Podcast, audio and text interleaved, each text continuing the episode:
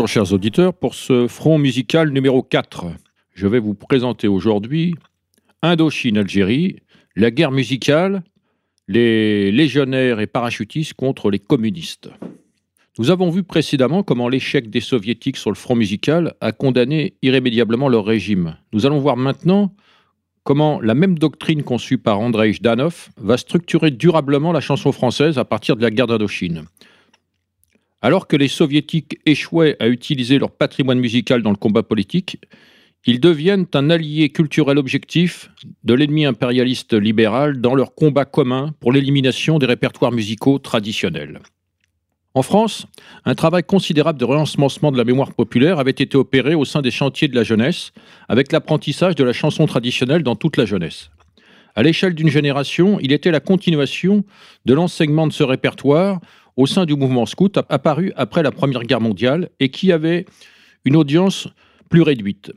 Signe de cette filiation, ce sont les cadres scouts qui constituaient l'encadrement initial des chantiers. De nombreux recueils de chants avaient été imprimés et cette politique est en France à l'origine de ce qui sera appelé plus tard le courant folk.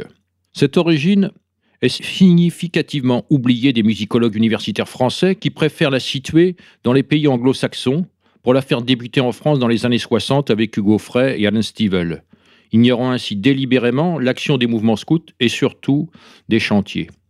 Un seul exemple, le Vieux Chalet, composé en 1911 par l'abbé Beauvais, un Suisse, est devenu une sorte d'hymne des chantiers, le chalet symbolisant la patrie reconstruire. On écoute un extrait de l'enregistrement original.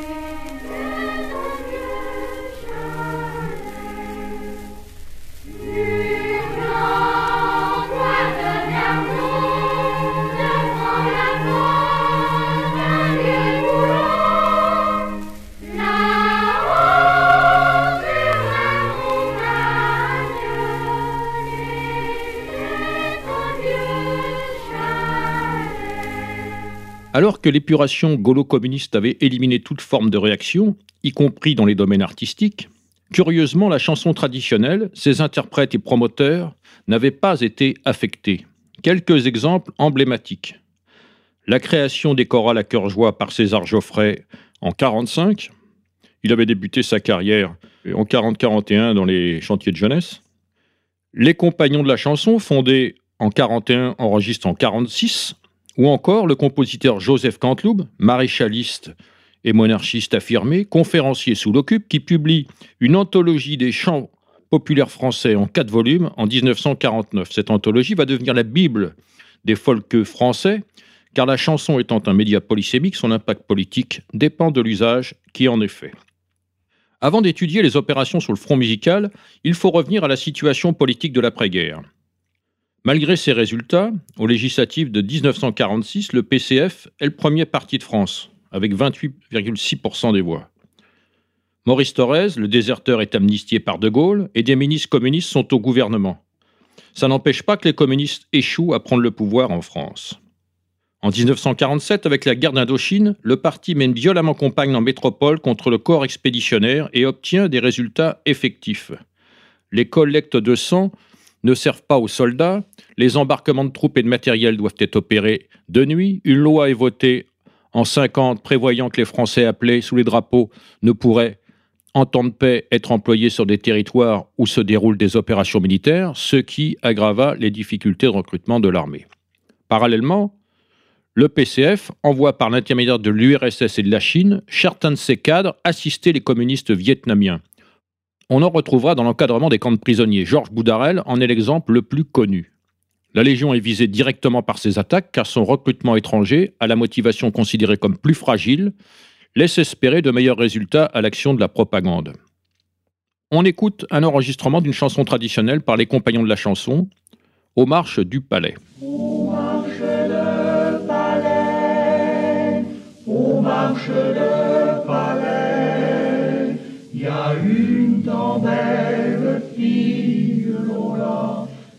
Une tant belle fille. Elle a tant d'amoureux, elle a tant d'amoureux, qu'elle ne sait lequel prendre, non là, qu'elle ne sait lequel prendre. C'est un petit cordonnier, c'est un petit cordonnier qu'a eu la préférence, selon la, qu'a eu la préférence. Un jour en lit chaussant, un jour en lit chaussant, il lui fit sa demande, l'on l'a, il lui fit sa demande.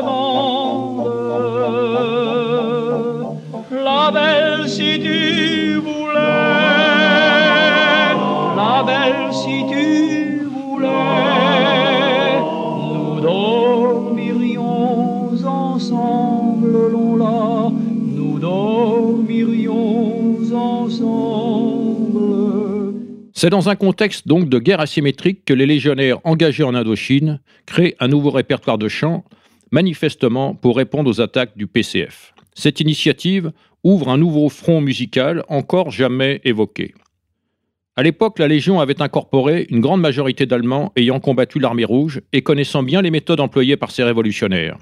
En avril 48, quand la Légion forme sa première unité parachutiste, elle fait appel aux soldats allemands qui avaient été formés au saut en parachute par la Luftwaffe. Il est probable que figuraient dans ces effectifs d'anciens Français engagés sur le front de l'Est, car les paroles des nouveaux chants attestent de cette filiation. Un exemple, aux légionnaires, aussi titré Contre les Viettes, est enregistré en 1950 et publié en 51 dans un carnet de chants destiné aux légionnaires en Indochine qui connaîtra trois éditions importantes. Il est adapté du chant des soldats français engagés sur le front de l'Est dans la LVF, puis la division Charlemagne, et titré Contre les Rouges.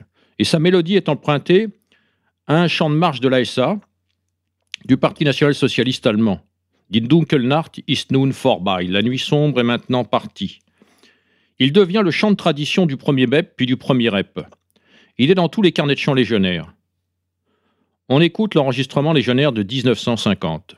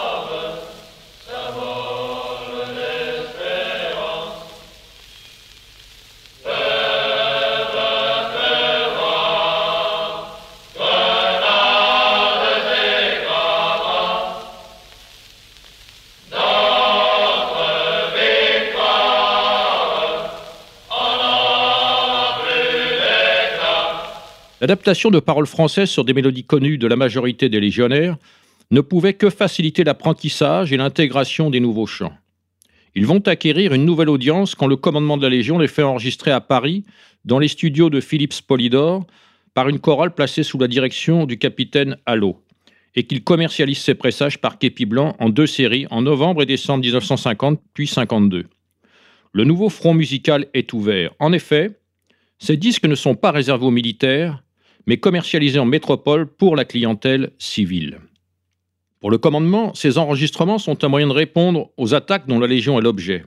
Caractéristique du nouveau répertoire et marque de son importance, le chant Képi Blanc, aussi connu sous le titre La rue appartient, figure sur le premier pressage de 1950. L'air est emprunté au Panzerlied, chant des unités blindées allemandes créé en 1933, et les paroles ont été écrites en 1944 sur le front de l'Est.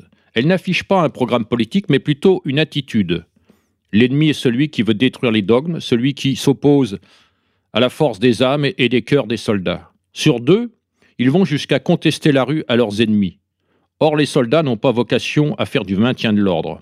Il faut donc y voir une véritable déclaration d'intention à l'égard de ceux qui utilisent la rue comme terrain d'expression, d'autant plus qu'il n'y a pas de combat de rue en Indochine. Cette mise en garde deviendra effective quand les parachutistes défileront dans les rues d'Alger en 1957 après avoir vaincu le terrorisme. Une victoire qu'elle aurait toujours reprochée puisque c'est, encore actuellement, la seule victoire d'une armée conventionnelle contre le terrorisme. Signe de son implantation, ce chant est entré dans le répertoire traditionnel des élèves officiers. Ce chant et d'autres introduits par la Légion à cette époque marquent une rupture avec le répertoire antérieur, avec des chants comme Opium, Le Gars-Pierre, Les Cailloux, La Madelon, car ces chants nomment l'ennemi et affirment le sens du combat. Ils sont donc parfaitement entendus de l'adversaire, qui va rapidement leur répondre. On écoute un enregistrement militaire récent illustrant l'intégration du chant dans le répertoire des écoles d'officiers de l'armée française.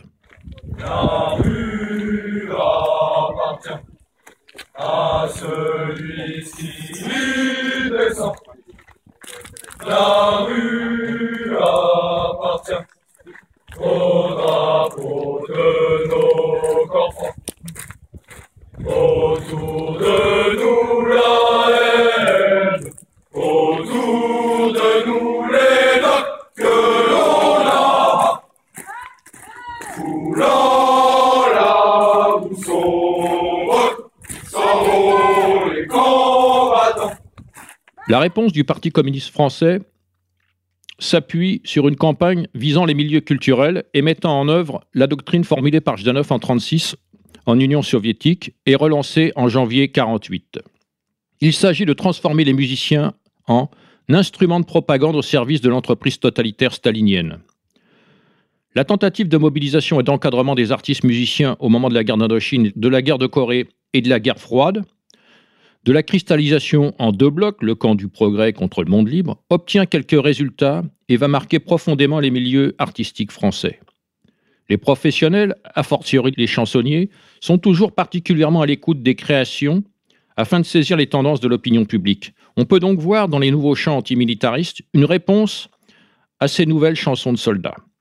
Figure emblématique des artistes engagés, Yves Montand intègre à son répertoire une chanson de Francis Lemarque, Quand un soldat, qu'il qualifiait lui-même de démoralisante. La chanson est créée en février 1952 à la Mutualité, deux ans donc après l'enregistrement du chant Képi Blanc. Puis chantée lors d'un meeting du Mouvement pour la paix, une émanation du PCF.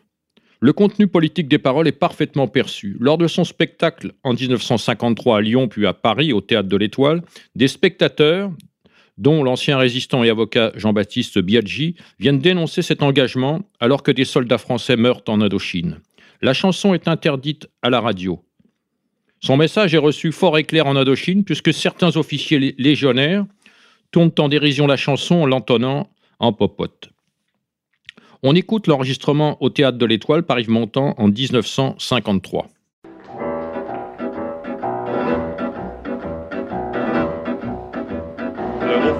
Tambour battant, il va. Il a vingt ans, un cœur d'amant qui bat. Un adjudant pour surveiller ses pas. Et son barda contre ses flancs qui bat. Quand un soldat s'en va en guerre, il a. Dans sa musette son bâton maréchal. Quand un soldat revient de guerre, il a. Dans sa musette un peu de linge sale partir pour mourir un peu. À la guerre, à la guerre, c'est un drôle de petit jeu qui ne va guère aux amoureux. Pourtant, c'est presque toujours quand revient l'été qu'il faut s'en aller. Le ciel regarde partir ceux qui vont mourir au pas qu'à danser. Des hommes, car la guerre, car la guerre se fout des serments d'amour. Elle n'aime que le du tambour. En 1954, Mouloudji enregistre une chanson de Boris Vian, Le Déserteur, le jour de la chute du corps tranché de Dien Bien Phu, dit-on comme pour en accentuer l'intention. Ici, les paroles prônent ouvertement la désertion il ne s'agit pas de pacifisme puisque leur version d'origine disait que je tiendrai une arme, que je sais tirer, même si elles sont remplacées par que je n'aurai pas d'armes et qu'ils pourront tirer. Paul Faber, conseiller municipal de la Seine, en obtient la censure à la radio dès 55. On écoute l'enregistrement d'époque. Je m'en dirai ma vie sur la terre et sur l'onde, du vieux au nouveau monde, et je dirai aux gens, profitez de la vie, éloignez la misère, nous sommes tous des frères, gens de tous les pays. S'il faut verser le sang, allez verser le vôtre, messieurs les bons apôtres, messieurs qu'on nomme grands. Si vous me poursuivez, prévenez vos gendarmes que je n'aurai pas d'armes et qu'ils pourront tirer, et qu'ils pourront tirer. Contrairement à Yves Montand, Boris Vian n'a jamais fait état d'engagement politique. Son initiative relève plus de la provocation que du militantisme. Mais il cultive ainsi le clivage existant dans l'opinion publique métropolitaine. Dans un enregistrement différent, puisque le ton est humoristique, Francis Blanche écrit Le général à vendre en 1954. Gentiment irrévérencieuse, elle vient grossir le répertoire antimilitariste. L'humour ne perdant jamais ses droits, elle figure depuis 1998 dans le recueil officiel des chants légionnaires.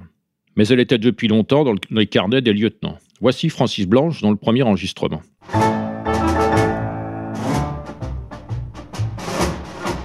De bon matin me suis levé, c'était dimanche. À la carriole, j'ai attelé la jument blanche. Pour m'en aller au marché dans le chef-lieu du comté, paraît qu'il y avait des généraux à vendre. Mais le soleil écrasait tant la route blanche, la jument s'arrêtait si souvent sous les branches, que lorsque je fus rendu, on ne m'avait pas attendu et tout léger, Néro était vendu. Pourtant là-bas, tout au bout du champ de foire, par un coup de chance, il en restait encore un. Il n'était pas couvert de gloire, mais avec un peu de ripolin, il pourrait faire encore très bien. Je l'ai échangé contre un cajot de pommes pas mûres, quatre choux-fleurs et une tartine de confiture. Tout ça pour un général, c'était vraiment pas trop mal. Et puis je l'ai, hop, chargé dans la voiture. À la maison, on m'a fait des reproches amers. Encore une fois, pareil que je m'étais laissé faire. Un général dans cet état, ça valait beaucoup moins que ça. Mais puisque c'était fait, tant pis pour moi. En 1955, Yves Montand enregistre chez Odéon le micro-sillon Chansons populaires de France, qui tranche avec son répertoire habituel. La pochette reproduit une estampe de la prise de la Bastille, sans rapport avec le titre ni la sélection. Il y a une volontaire ambiguïté dans le titre du disque, car populaire signifie à la fois issu du, du peuple et très connu. En réalité, les chansons ne sont pas toutes issues du peuple, car sur les douze titres, cinq sont des chansons d'auteur. La plus récente, Le chant des partisans, a été créée en 1943. Les titres anciens sont malgré tout bien connus puisqu'ils ont été chantés, publiés et diffusés à la radio pendant la guerre. La sélection des titres est particulièrement révélatrice de l'intention puisqu'il s'agit de la première utilisation de la chanson traditionnelle dans un objectif politique, précisément sur la thématique de l'antimilitarisme. Ainsi, à travers le chansonnier, ces commanditaires du Parti communiste vont transformer l'ancienne chanson de soldats pour justifier l'antimilitarisme, ouvrant ainsi la voie à une relecture du répertoire traditionnel que ne montreront pas d'exploiter les militants qui utiliseront le courant folk développé dans le signal de mai 68 pour appuyer leurs revendications. Les chansons de soldats justifieront l'antimilitarisme, les chansons de métier, les revendications sociales, et les chansons de mal mariés, le féminisme. Ce disque est un travail de militant. Montand a d'ailleurs opéré la sélection suivant les conseils de cadre du Parti communiste. Il se garde bien d'intégrer ces chansons d'origine traditionnelle à son répertoire de scène. Vous ne trouvez jamais ces informations dans les biographies d'Yves Montand euh, disponibles dans le commerce. On écoute une de ces authentiques chansons traditionnelles dans son interprétation par Montand.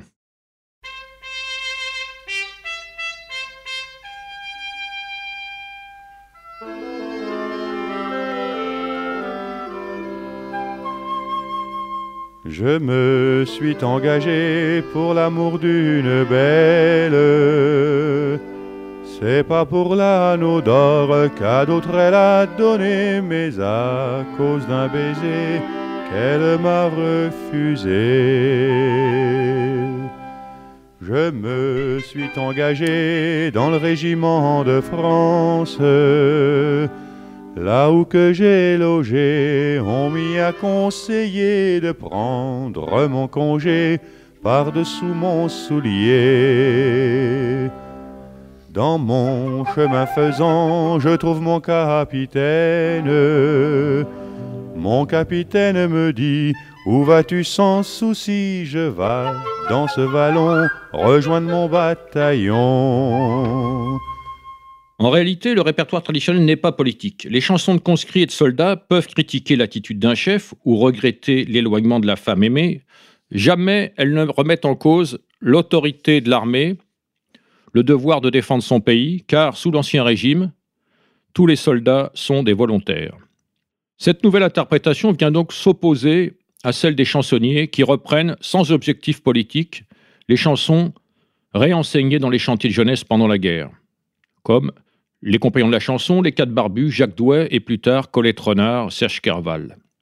Le regroupement de ces titres avec des chansons du répertoire révolutionnaire leur confère une nouvelle signification bien perçue par les autorités qui censurent le disque de montant à la radio. Il faut souligner que ce disque est certainement le seul de son époque à avoir été systématiquement réédité depuis sa commercialisation en 1954. Cette longévité exceptionnelle sans équivalent à mon sens, est révélatrice de la permanence du projet politique initial. 66 ans plus tard, l'encadrement du répertoire perdure.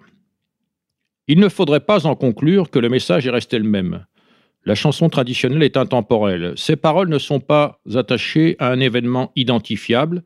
Elle peut donc revêtir une multitude de significations suivant les époques et ceux qui les entendent. Il n'empêche qu'après la défaite de Dien Bien Phu et le déclenchement de la guerre d'Algérie, ce disque destiné au grand public a forcément été entendu par les soldats engagés dans le nouveau conflit. Et l'armée l'a compris. En effet, en Indochine, l'armée française est confrontée pour la première fois aux techniques de guerre révolutionnaire. Plusieurs officiers vont élaborer des réponses. On peut citer Galula, Lachorois ou Trinquier. Elles aboutiront à la rédaction du TTA 107, instruction provisoire pour l'emploi de l'arme psychologique. À partir de janvier 57, une note d'information sur l'action psychologique est diffusée par le service action psychologique et d'information du ministère de la Défense. Très significativement, le premier numéro publie une étude qui a pour titre La chanson est aussi une arme, montrant que l'armée est bien consciente de l'importance de ce média.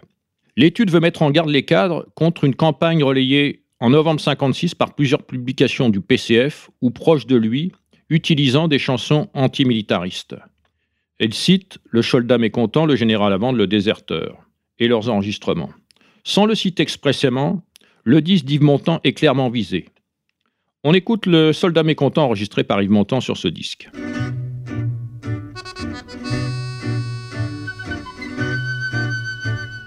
Dès le matin au point du jour, on entend ces maudits tambours Dès le matin au point du jour, on entend ces maudits tambours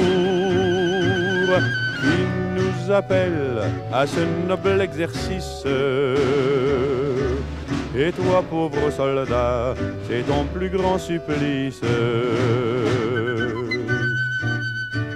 Les caporaux et les sergents vous font aligner sur deux rangs. Les caporaux et les sergents vous font aligner sur deux rangs. L'un dit recule et l'autre dit avance.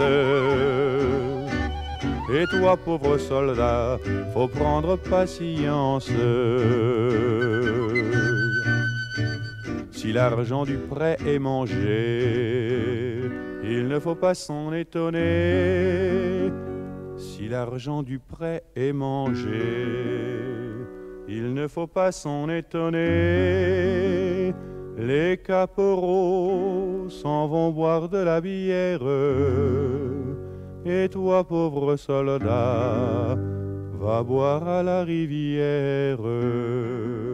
Si elle n'est pas signée, cette étude éma- émane du chef d'escadron Lamaze, chef de chœur et compositeur du chant du 3e régiment de parachutistes coloniaux. Lamaze est la référence de l'époque car il rédige une thèse en 60 sur la chanson populaire arme psychologique, alors qu'il est chef de cours de formation psychologique et morale à l'école d'application de l'artillerie. Au cœur de ses questionnements sur la guerre révolutionnaire et les armes psychologiques, parfaitement conscience de l'importance du chant, il est sollicité par le col- lieutenant-colonel Bijard qui fait créer de nouveaux chants par ses soldats pour répondre à ces attaques. On sait l'attention que Bijard portait à son image de marque et à celle de ses hommes. Nouveau chef de corps du 3e RPC, régiment des parachutistes coloniaux, il fait confectionner pour eux un modèle spécial de casquette et retailler leurs treillis. Il a aussi fait écrire des chants. Il y a celui composé à sa demande par Lamaze, rien ne saurait émouvoir. Le chant figure sur le 45 tours, chant de marche et de bivouac, et comme le montre la référence au chevalier dans les premiers et derniers couplets, l'inspiration de l'auteur reste influencée par les thématiques scouts liées à son expérience personnelle et caractéristiques du répertoire métropolitain issu de la Seconde Guerre mondiale. On écoute l'enregistrement original du chant, dirigé par Lamaze. C'est la raison pour laquelle les paras chantent à plusieurs voix. C'est une pratique exceptionnelle dans l'armée française.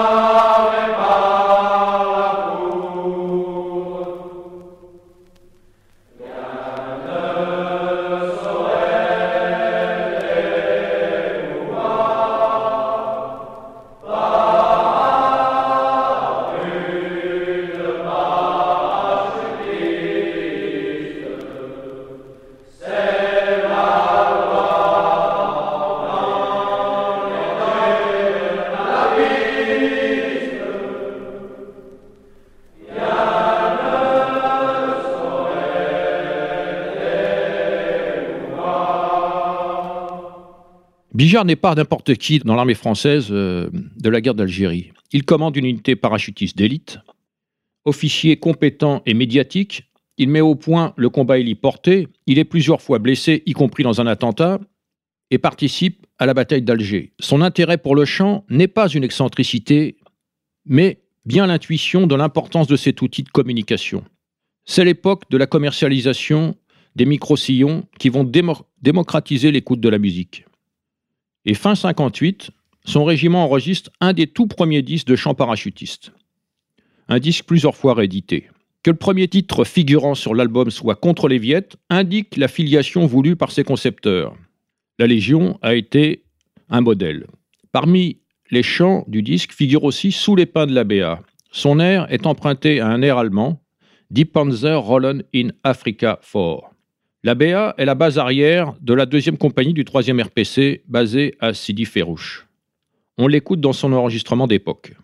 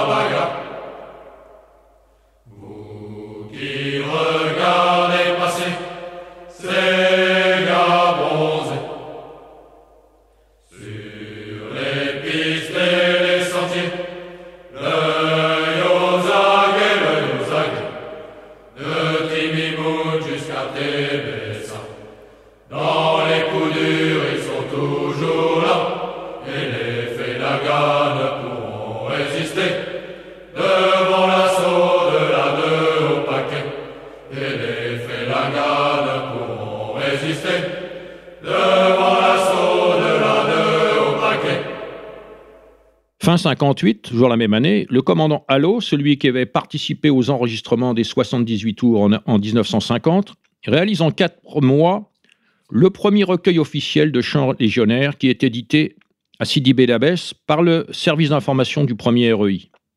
La plupart des nouveaux chants légionnaires y figurent.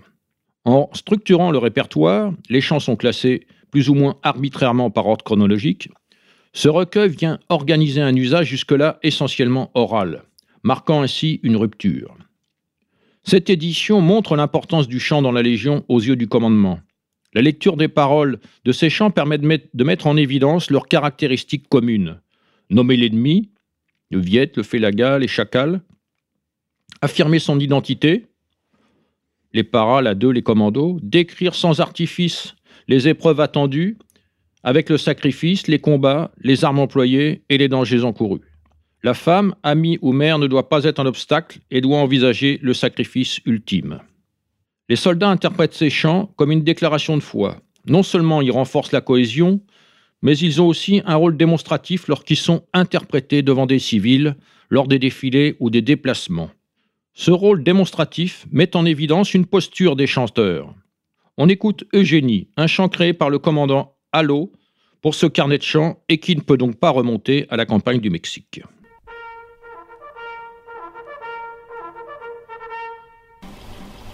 Nous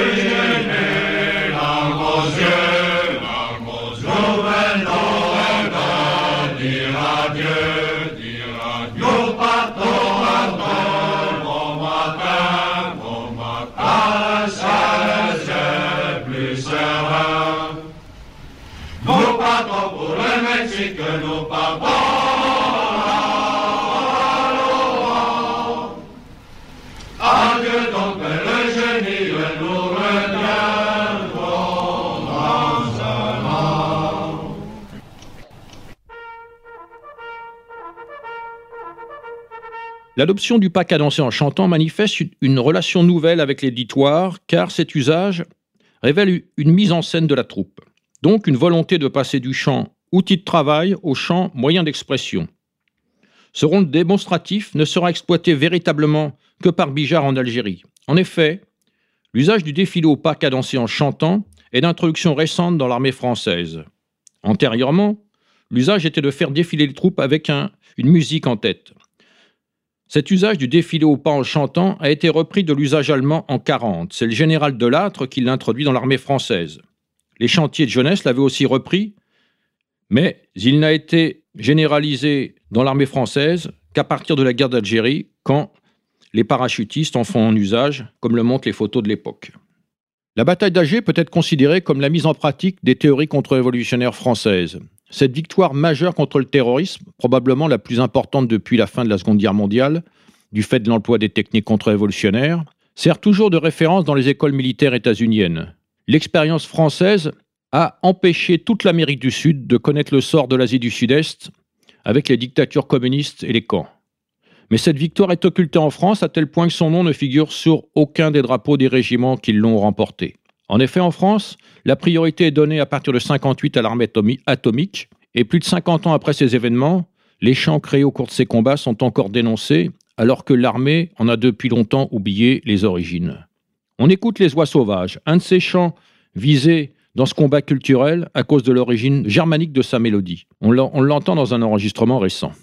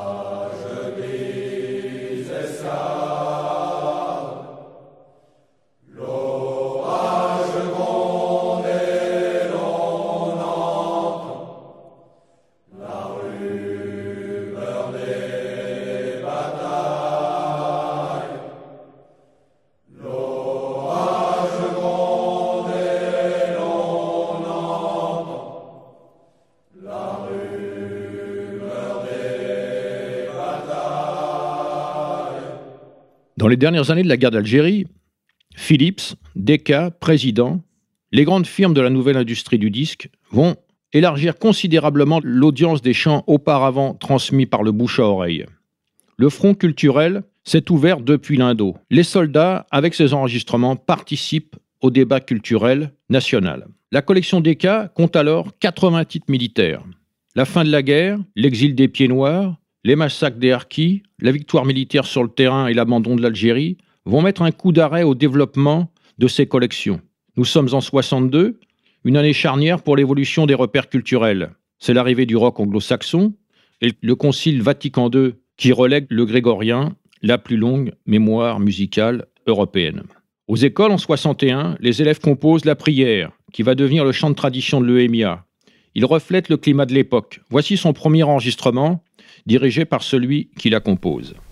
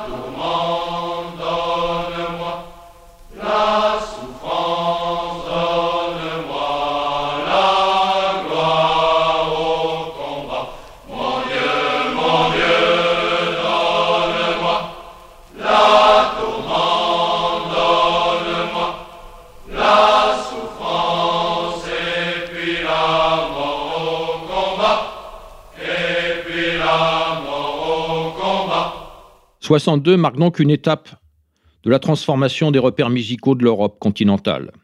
Depuis le jazz et la fin de la Première Guerre mondiale, le centre de gravité culturelle occidentale a basculé de l'Europe aux États-Unis. 1962 est une autre rupture avec le référentiel musical ancestral. Outre l'arrivée de nouveaux standards, le détournement des répertoires traditionnels va pouvoir tranquillement s'opérer avec le courant folk. Les années 50 sont marquées par de violents combats, le début des années 60 voit un net reflux des répertoires traditionnels vivants par, par la promotion de répertoires enregistrés, de musique de consommation, c'est-à-dire de musique morte. Le front musical du vieux continent a cédé. La suite est une autre histoire. À bientôt.